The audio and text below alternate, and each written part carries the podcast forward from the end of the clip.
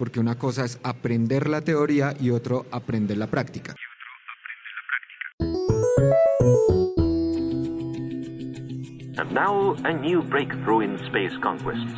Saber es el conjunto de conocimientos amplios y profundos que se adquieren mediante la experiencia. Aprender es adquirir el conocimiento de algo por medio del estudio, del ejercicio.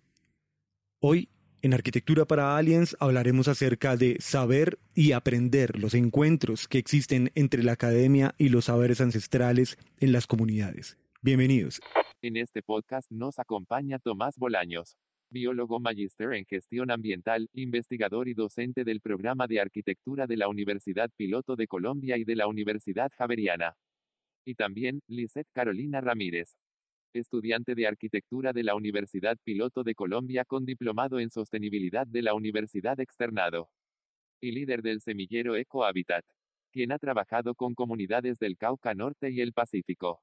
Los saberes ancestrales, los saberes de las comunidades, ¿de dónde han venido, ¿sí? Si realmente es un cúmulo heredado, por supuesto, pero los saberes de la academia no vendrían también desde su origen de esas mismas dinámicas, ¿no crees? Pues a veces nos enredamos en ese tema porque eh, saber, sabiduría, conocimiento pueden ser sinónimos y nos llevan a generar esas disrupciones o esos eh, divorcios entre academia y comunidades indígenas y, otro tipo de comunidades. Entonces, los saberes se van acumulando con el tiempo en la medida que eh, la comunidad empieza a entender ciertos procesos, empieza a ver qué es lo que le sirve, está manejando como un proceso de eh, aprendizaje, ahí viene el aprender, de un manejo adaptativo. Entonces, si no me sirve tal cosa, aplico otra y si sirve, empieza a eh, adoptarse dentro de la comunidad. Entonces, no podemos separar saber de aprender porque eh, están muy relacionados. El, aprender es cómo logro desde diferentes puntos de vista, o sea, por ejemplo, desde un punto de vista teórico, me leo mil libros y aprendo algo, pero también puedo aprender lo mismo a partir de la práctica día a día. Entonces, el, el albañil seguramente no se lee mil libros, pero sabe pegar ladrillos mejor que cualquiera que se leyó los mil libros porque una cosa es aprender la teoría y otro aprender la práctica. Entonces, por ejemplo, en el Cauca, en las mingas de construcción de bloques de tierra comprimida, yo como biólogo, no soy arquitecto, como biólogo empiezo a ver la racionalidad desde el eh, método científico y entonces me queda muy difícil entender cómo mezclar la tierra con el poquito de cemento y el agua para que quede la mezcla perfecta para hacer el BTC.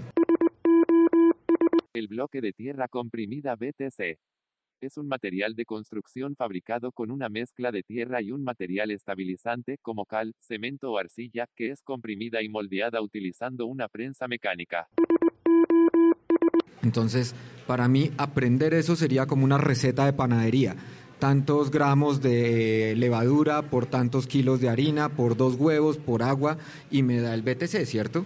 Pero nuestro guía mezcla desde su saber y desde lo que ha aprendido. Las porciones no son estrictas en una cantidad, sino depende del tipo de tierra, depende de la humedad del ambiente de ese momento, depende de muchos factores y de la textura. Entonces él cogía con la mano, le hacía algo a la tierra y decía, ya está listo para hacer el BTC. Cuantifico la cantidad de, ese, de esa receta para hacer el BTC, mientras que en el saber está entender esas otras dinámicas del territorio, esos factores que no los podemos cuantificar ni cualificar en algunos momentos y a partir de la experiencia, del tacto, de los sentidos, del olor, de inclusive hasta del sabor, poder llegar a ese cúmulo de conocimiento. Ese es, digamos que el principal enredo que hay entre academia y comunidades para trabajar los saberes y la manera de aprender.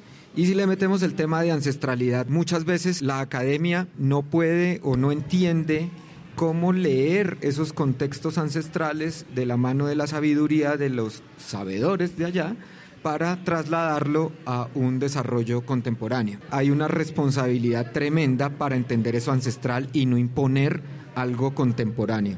Tampoco puedo condenar a una comunidad a vivir en la oscuridad de hace mil años porque hay un tema actual que le facilita la vida. el trabajo del semillero fue cómo llevar esas tecnologías sostenibles a las comunidades ancestrales. Para mí ese es el punto en donde se conectan los saberes ancestrales con la academia, cómo nosotros podemos aportarles la parte técnica y cómo ellos pueden aportarnos un montón más de lo que muchas personas imaginan en eh, la construcción de comunidad. Eh, por ejemplo, acá en la universidad, el lema eh, en particular de la facultad es la construcción espacial del territorio desde lo arquitectónico, lo urbano y lo social cómo eh, nosotros ayudamos a construir ese territorio, entendiendo las dinámicas primero, en nosotros cómo podemos brindarles lo técnico y eh, a veces uno llega a las comunidades y se da cuenta realmente que ellos tienen mucho más por enseñarle eh, a uno que uno por enseñarle a ellos. Es decir, que mm, esos procesos sociales de encuentro coexisten, entonces lo académico con lo ancestral. ¿Y cómo toman los conocimientos académicos las comunidades, si lo toman bien o dicen, bueno, ¿usted qué me va a enseñar a mí si yo he hecho así toda la vida y mi abuelo y mi bisabuelo, usted qué me va a decir que va a saber más que yo? ¿Sí? ¿Hay esa postura también? Eh, depende de la, de la universidad o de cómo llega el investigador o la academia. A, mí hace mucho tiempo, eh, cuando era más biólogo, iba, estaba haciendo un estudio de impacto ambiental en una mina, en unas minas de oro de sobrevegas inundables en Antioquia y el, campesino, el guía de allá que nos contrató la, mina, llevaba 50, 60 años viviendo en el territorio y me dice, ¿usted qué es lo que viene a buscar? Y yo le digo, vengo a buscar mamíferos. Entonces me dice en un momento determinado, sentémonos aquí que vienen los micos. Entonces me senté 10 minutos y no llegaba nada. Y él me decía, ¿no los escucha? ¿No siente? Y yo, no, no siento, no escucho nada. 15 minutos después, o sea, ya 25 minutos, oiga, vámonos, no, que ya vienen y como a los 10 minutos 70 micos maiceros y que iban a robarse el maíz ahí al lado de donde estábamos. Entonces, el vaquiano de la zona tiene un saber, tiene un conocimiento, yo era experto en mamíferos, pero yo no puedo escuchar esos símbolos y esas señales que me da el entorno porque estoy contaminado con la ciudad, ¿sí? Tal vez si vengo con este señor aquí y lo suelto en la Caracas, no tienen ni idea de cómo subirse a un Transmilenio, cómo coger un SITP, porque están en otro ambiente. Entonces, si el científico o el investigador o el académico llega a, la comunidad con el ego académico, pues la comunidad lo va a rechazar inmediatamente. Si el académico llega con el sentido de comunidad y el sentido de compartir los conocimientos, de generar saberes, pues la comunidad lo va a entender y lo va a recibir con los brazos abiertos en un proceso colaborativo. Y como eh, en arquitectura se dice, esos procesos de diseño participativo. Entonces es un diálogo continuo de saberes, técnicas, etcétera, que ayuda a que la comunidad entienda valore nuestros conocimientos también, los apropie y nosotros valoremos los conocimientos de ellos y se los devolvamos también mejorados en algunas oportunidades, mejorados porque les estamos dando el valor de lo que para Occidente puede ayudar a cumplir una norma de sismo resistencia o algún tipo de cosas para los seguros eh, y poder generar eh, unos procesos constructivos más eficientes posteriormente. Yo creo que eh, la relación es eh, la generación del conocimiento de manera colectiva, como eh, la universidad a través de la investigación se alimenta de, de, todos esos recursos y devuelve y así de así también lo hace la comunidad. Hay un tema ahí con él, hay un concepto muy sonado últimamente que considero que es falso, que dice que la arquitectura social pero sí toda la arquitectura social y siempre ha sido social. Entonces, ¿por qué dicen ahora el boom de la arquitectura, la arquitectura social? Por decir, vamos a aplicar la arquitectura en la ruralidad. Entonces, creen que eso es arquitectura social, cuando de hecho, pues la arquitectura siempre ha sido social y esa etiqueta, pues, por supuesto, pues queda invalidada, porque toda arquitectura nace para ser, pues, habitada y humanizada. Pero pues lo que sí hay que tener en cuenta es que hay una retoma del ser humano como centro de nuevo del pensamiento. Eh, hace un tiempo, en cuanto al modernismo, el centro era la revolución industrial, los carros, las vías, la infraestructura y por supuesto pues crear un hábitat que pues es completamente ajeno a una especie como la humana de usted, que es, biólogo, profe. O sea, considera que este es el hábitat correcto, que la ciudad es un hábitat correcto o acorde con la especie humana que siente, que escribe poesía, que tiene una forma de vida que está basada en los sentimientos y en la percepción de las otras especies desde el punto de vista cognitivo, en el cual incluyen otro tipo de cosas a los que se le asocian temas inmateriales como los mitos, los dioses. En sí, la especie humana vive en un hábitat que no es diseñado para el ser humano, que es la ciudad pero pues ahorita hay una como una retoma del ser humano pues como centro, sino que se le incluye el componente de lo sostenible, de la ecología, del cambio climático, de lo sustentable, ¿sí? Entonces, pues en ese caso, ese tema de arquitectura social que más bien podría ser interpretado más bien como de nuevo retomar el hombre como centro, pero dentro del componente ambiental en el que se incluyen otras especies, eh, ¿tú crees que los procesos sociales en los que ahora trabaja la arquitectura, crea como una nueva forma de hacer la arquitectura? Yo creo que sí, y la verdad me siento muy afortunada de ser parte de esta época pues de cambio de la forma de ver la arquitectura desde la academia y siento que un poco ese acercamiento es por porque por fin estamos logrando entender otros territorios. Entonces, la academia eh, lo que ha hecho pues últimamente es salir, conocer esos territorios y alimentarse de esos conocimientos. Lisette pertenece al colectivo Ecohabitat, que busca a través de la academia aportar a procesos comunitarios de hábitat en comunidades tanto urbanas como rurales y se ha enfocado sobre todo en el Pacífico colombiano y el Cauca Norte con proyectos desde investigación hasta formulación de proyectos y ejecución de los mismos. Creo que sí, me estoy formando para ser una arquitecta diferente. Creo que esta generación de arquitectos va a hacer un cambio gigante, sobre todo porque he tenido la fortuna de compartir con personas maravillosas eh, en este último año que trabajan, eh, sobre todo jóvenes, que trabajan por la construcción del territorio desde otras maneras con personas que realmente se interesan por crear una arquitectura diferente, una arquitectura eh, que sea para las personas y una arquitectura que respete y entienda el entorno en el que se emplaza. Estamos en un punto de quiebre importante y creo que los jóvenes y los arquitectos que nos estamos eh, formando ahora vamos a, llegar a hacer cosas eh, que cambien como ese prototipo de arquitectura que sucedió el siglo pasado. Creo que eh, profe, ¿será que estas nuevas dinámicas valían un nuevo, una nueva forma de hacer arquitectura? Precisamente iba a decir eso, o sea, como actualmente tenemos una dispersión de términos tremenda, o sea, eh, si le preguntamos a, a profesores de la vieja guardia o ancestral guardia, ellos hacían arquitectura, no hacían arquitectura social, no hacían arquitectura sostenible, no hacían ecoarquitectura, no hacían bioarquitectura, no hacían arquitectura bioclimática, hacían arquitectura. Y eh, los estudiantes de hoy eh, se les olvidó las tres cositas de Vitruvio, ¿sí? Entonces, eh, la arquitectura debería ser funcional, ¿sí? Debería ser resistente y debería ser armónica, o sea, bonita, o sea, que tuviera algo de sentido estético. Marco Vitruvio Polión fue un arquitecto, escritor, ingeniero y tratadista romano del siglo I a.C. Estamos mediados no por las teorías y conceptos de la arquitectura y el urbanismo, sino por la necesidad de maximizar el rendimiento económico del predio y entonces nos metemos en un tema más del mercado inmobiliario. Entonces se nos olvidó pensar, se nos olvidó ser responsables con el entorno, se nos olvidó ser responsables con el usuario final que es el humano. Pero hay otro usuario final que es el territorio y las relaciones que se dan entre el humano y ese lugar y ese territorio. Entonces, eh, el desarrollo desde 1992, no nos vayamos más allá atrás eh, con la cumbre de la Tierra y todos estos temas del desarrollo sostenible. La conferencia, conocida como Cumbre para la Tierra, se celebró en Río de Janeiro del 3 al 14 de junio de 1992.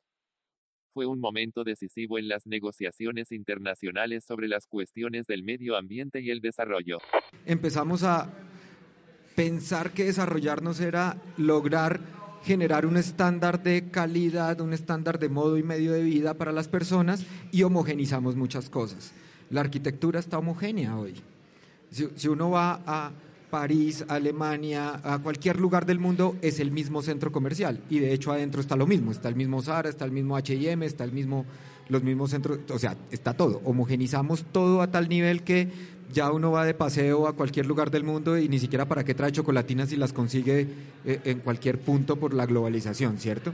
Entonces, homogenizamos todo y yo creería que llegamos a una monocultura, o sea, todos queremos lo mismo, todos queremos vivir en el mismo tipo de, apartamento, todos queremos estudiar en el mismo tipo de universidad, todos queremos tener el mismo tipo de eh, eh, gadgets electrónicos, etcétera. Entonces, hablar ahorita de una arquitectura social, pues eh, concuerdo con lo que tú dices, Eduardo, o sea, no sé por qué estamos hablando de ese tema. Si vamos a proponer otro tipo de cosas o otro nombre, entonces yo diría, ¿por qué no proponemos una arquitectura sabia? ¿Por qué no proponemos una arquitectura sabia? Hablando de los saberes, ¿sí? Una arquitectura que entienda en dónde está parada ¿sí? que el estudiante o el arquitecto entienda que está en una comunidad indígena y que tiene que entender la cosmovisión y tiene que entender los modos y medios de vida de ellos, que entiende que entender la cultura. La arquitectura sabia tendría que tener en cuenta ese territorio, tendría que tener en cuenta las dinámicas ambientales, tendría que tener en cuenta eh, el respeto por lo social, por lo cultural, las creencias, el mito, el rito, ¿sí? Y que es importantísimo para ellos y que no. Hola, soy Eduardo Useche, director de Arquitectura para Aliens. Muchísimas gracias por llegar hasta este punto en el podcast. Un astronauta necesita oxígeno. Este proyecto nos ha traído experiencias maravillosas, hemos conocido personas de otros países, muchos se han conectado con nuestro contenido, hemos recibido agradecimientos, abrazos, besos, sonrisas y eso es lo que realmente vale. Puedes apoyarnos de diversas formas. La mayoría no están asociadas al dinero. Sin embargo, queremos poner a tu consideración el apoyarnos con un aporte económico en plataforma Patreon o en la plataforma de aporte bancario desde un dólar o cinco mil pesos colombianos, recibiendo a cambio unos especiales beneficios. Tu apoyo, sumado a todos, nos mantiene en el proceso creativo que requiere investigación, equipos, transportes y tiempo es muy fácil apoyarnos. Puedes entrar a www.arquitecturaparaaliens.com slash apóyanos o cliquear en el astronauta que está ubicado en la parte superior de nuestra página. Gracias por dejarnos vibrar en tus tímpanos y por apoyar este proyecto. Cuando está uno en el campo con los indígenas o con los campesinos y uno quiere saber si va a llover ese día, el campesino mira al cerro, mira eh, el valle, mira dependiendo del lugar y dice, hoy va a llover a las 3 de la tarde. Y uno ve el cielo completamente azul a las 6 de la mañana. Y uno dice, este man cómo sabe que va a llover? Pues entiende los, los, símbolos, como ya habíamos dicho. Nosotros en la ciudad, ¿cómo sabemos si va a llover? Entonces, eh, el teléfono eh, de Weather Channel o cualquier aplicación de estas y dice probabilidad de lluvia 70%. Entonces, eh, fíjense cómo la tecnología está reemplazando entender el territorio. Entonces, cuando llegamos a la ciudad, para cerrar un poco lo que hablábamos antes, cuando ya llegamos a la ciudad, es un territorio sin saberes y es un territorio sin, de, de nadie, ¿sí? Eh, la ciudad con su afán que tenemos hoy y el diseño urbano ha coaptado la capacidad de crear relaciones de vecindad. Ha quitado totalmente la relación, la construcción de ciudadanía. El espacio público no invita a permanecer, sino antes invita a que salga uno corriendo de ahí. El diseño que se está generando en el contexto urbano está invitando a la desagregación, ¿cierto? Mientras que en el campo en la puerta de la, en la puerta no, en el frente de la casa, de la vereda, hay una silla de madera, una banca. ¿Y esa banca para quién es? Para todo el que pase por ahí se pueda sentar. Y si se sienta y hay alguien dentro de la casa, le dan tinto y comida. ¿sí? Aquí ya no pasa eso en la ciudad. Entonces estamos en un, una pérdida de saberes, una monocultura. ¿No sería mejor ser eh, que nuestro diseño urbano generar esos lugares donde haya encuentro y donde la gente pueda convivir y pueda relacionarse como pasa en los territorios comunitarios, como nuestras formas de entender ese territorio, eh, los comportamientos que tenemos sobre un lugar nos hacen habitarlo y que se genere un hábitat de calidad. Entonces, en las ciudades estamos eh, llevando, esto lo digo desde afuera, ¿no? Desde afuera de la arquitectura. En las ciudades estamos generando eh, soluciones para las necesidades habitacionales. ¿sí? Entonces no importa si metemos a una familia de cinco personas en 20 metros cuadrados, porque dijimos, ahí hay habitación, ahí hay baño, ahí hay cocina y hay una zona de eh, ocio. Pero no estamos buscando solucionar problemas de habitabilidad.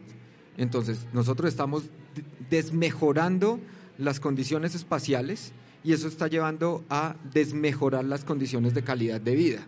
En nuestros proyectos en el norte del Cauca, eh, el gobierno les da como soluciones de vivienda de interés social, están solucionando necesidades habitacionales. Entonces, a una familia indígena, que la familia indígena no son papá, mamá, hijos, sino abuelos, papá, mamá, hermanos, hijos, sobrinos, que en la medida que va creciendo la familia, la casa va aumentando de tamaño. Entonces, damos unas necesidades habitacionales, pero no solucionamos el problema de habitabilidad. Llegan los proyectos del gobierno, el indígena no los recibe, no los entiende, no les llama la atención, finalmente se construyen y la comunidad los abandona, ¿sí? Y construyen sus verdaderas eh, viviendas. Entonces, cuando la Universidad Piloto ha llegado con ese tipo de soluciones de habitabilidad, entendiendo un lugar, entendiendo una cultura, entendiendo un modo y un medio de vida, la comunidad las acepta de una manera, pues, súper contentos y que logramos entender eso.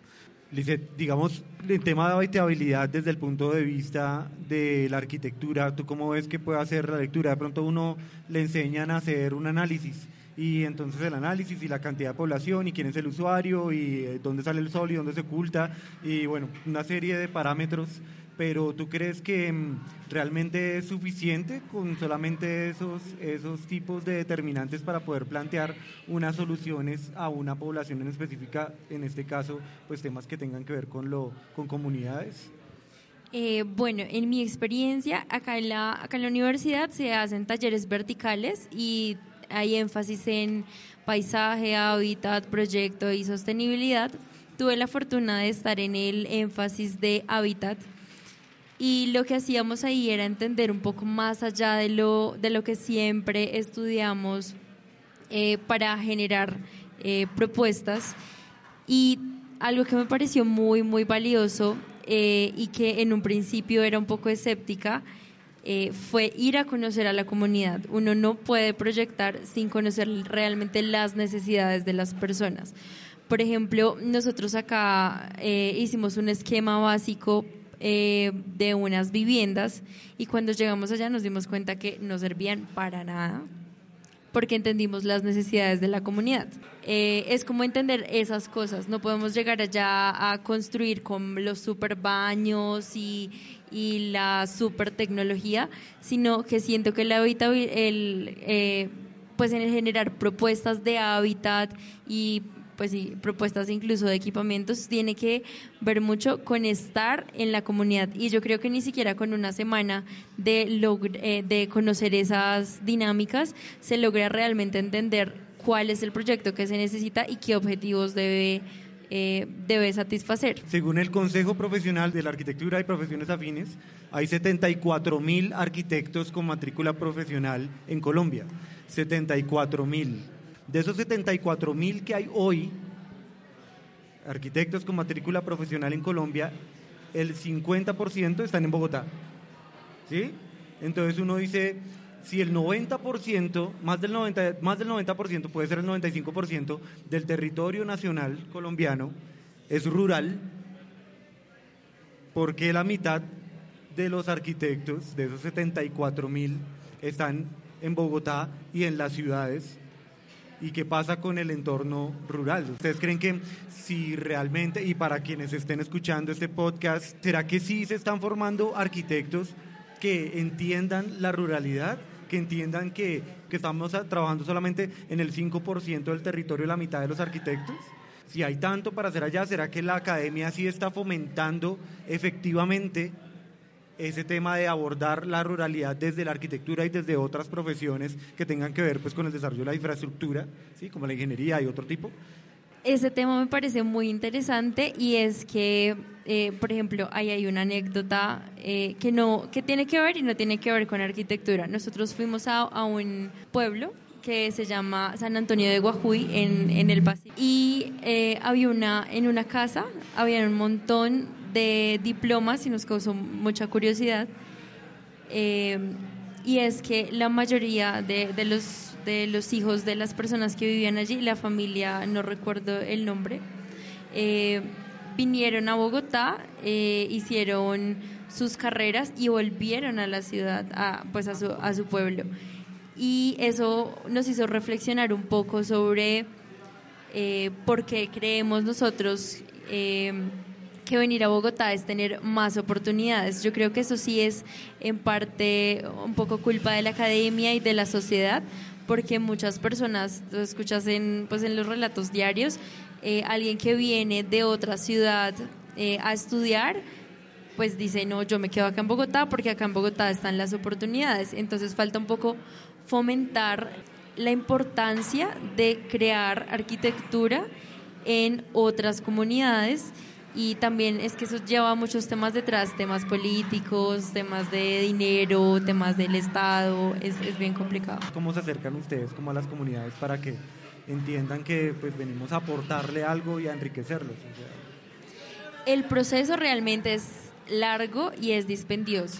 Digamos que yo ya entré al colectivo en un momento en el que ya estaba como el acercamiento a las comunidades, pero la universidad lleva en esto 15 años. 15 años de eh, ir acercándose a la comunidad, de, conocerlos y realmente las relaciones con las comunidades son muy buenas y las comunidades reciben los proyectos, pero eh, son es, es difícil, es difícil llegar a las comunidades. Pero, por ejemplo, el semillero lo que ha hecho eh, un poco es el, lo que hablábamos de la creación colectiva del conocimiento, entonces no llegar a imponer vamos a hacer esto y esto y esto, sino entender las necesidades y crear un diálogo en torno pues a lo que ellos nos pueden enseñar y lo que nosotros podemos dar. Y eso ha tenido frutos muy interesantes. Por ejemplo, hay 22 casas que se están construyendo en el Cauca, hay prototipos de vivienda, hay proyectos de tesis de grado que se han llevado a las comunidades y ellos las han presentado y hay proyectos de esos que se están construyendo. Entonces no es imposible llegar a las comunidades, hay que saber hacerlo y eso es en parte un poco entender que uno no es el sabelo todo. La experiencia sí que responde un poco también ese tema de la relación academia-comunidad. Eh, los procesos de investigación, si nos regimos por conciencias, eh, no podemos hacer nada, ¿no? Porque si yo dije voy a hacer por aquí, me voy por ABC y entonces la comunidad quiere D E, entonces tengo que seguir ABC porque eso es lo que se toca hacer en la universidad y eso es lo que toca hacer según conciencias o la investigación. Entonces, lo chévere de, de cómo se maneja el proyecto o los proyectos aquí en la universidad es que si vamos por ABC pero la comunidad me pide D, entonces yo cambio el rumbo, porque esos son los deseos y sentires de la comunidad. Entonces en esas nosotros íbamos por un rumbo y la comunidad nos dice, necesitamos que nos ayuden con unos temas de diseño turístico, pues de temas turísticos para la comunidad. Y entonces ahí va como inclusive el diseño de una torre de observación de aves, el diseño de los alojamientos, el diseño de un montón de cosas. Entonces habían contratado una firma de asesores en turismo y en diseños y les habían diseñado unos chalets suizos para el norte del Cauca. Entonces, pues ahí está la descontextualización, o sea, el, la chaletización del entorno rural desde el chalet suizo. Como en la película Pájaros de Verano. Total. Ya después, desde otro punto de vista, empezamos nosotros a generar una matriz para la selección de los condicionantes de diseño a partir de lo que se puede y no se puede hacer en una comunidad. Y la comunidad fue la que nos dio todos esos elementos. Y sacamos un artículo eh, el año pasado sobre eso y diseñamos unos alojamientos progresivos rurales turísticos para la comunidad indígena y la comunidad dijo esto era lo que estábamos buscando. Eh, con respecto a la experiencia, yo siento que eh, a mí este tema me ha cambiado la vida y yo en particular siento que esto debe llegar a muchos más estudiantes. Antes yo pensaba en crear los super edificios, en volverme rica pues con la arquitectura. Y cuando llegué y me estrellé con el, con el territorio, ahí fue donde conocí a Tomás y a la decana, eh, que ha sido un apoyo súper importante para todos estos procesos. Me di cuenta que estamos aquí en Bogotá como en una burbujita tan desarraigados de realmente lo que pasa y es que así uno se lo cuenten, uno no se lo cree hasta que lo vive. Entonces creo que la experiencia de conocer estos territorios o de conocer incluso un barrio, entre comillas, mal llamado informal, esto es muy importante para el crecimiento de los, de los conocimientos pues, del, del, arquitecto. Y he entendido la arquitectura de otras maneras, pero siento que eso no debe quedar para las, solo para las personas que eh, hemos tenido como ese acercamiento por diferentes, eh, por la universidad o por eh, diferentes colectivos, sino que debemos buscar la manera de que otros estudiantes y personas relacionadas con la academia conozcan esos territorios y desde la experiencia puedan cambiar la manera de hacer arquitectura.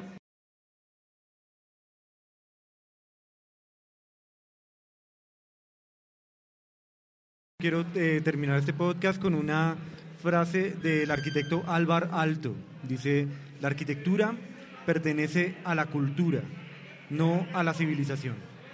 Muchísimas gracias por estar con nosotros, muchísimas gracias por la oportunidad, gracias profe Tomás, gracias Lisette por todo tu apoyo y siempre ahí con este proyecto ahí, dándola todo ahí con Arquitectura para Aliens y a todos quienes están apoyando. Desarrollamos contenido de valor para estudiantes, docentes y apasionados de la arquitectura. Esto es Arquitectura para Aliens, el podcast. Dejamos todas estas reflexiones para ustedes y esperamos que se repitan estos espacios muchísimas veces más. Gracias por estar con nosotros. Esto es Arquitectura para Aliens, un diálogo acerca del espacio.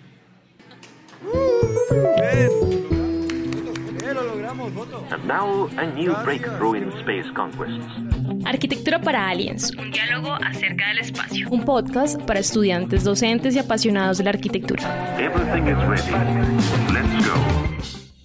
Este podcast fue grabado en vivo en la Universidad Piloto de Colombia el 5 de marzo del año 2020 con el apoyo y equipos de Sonda Pulsar. Estudio itinerante de podcast, síguelos en Instagram como arroba Sonda Pulsar.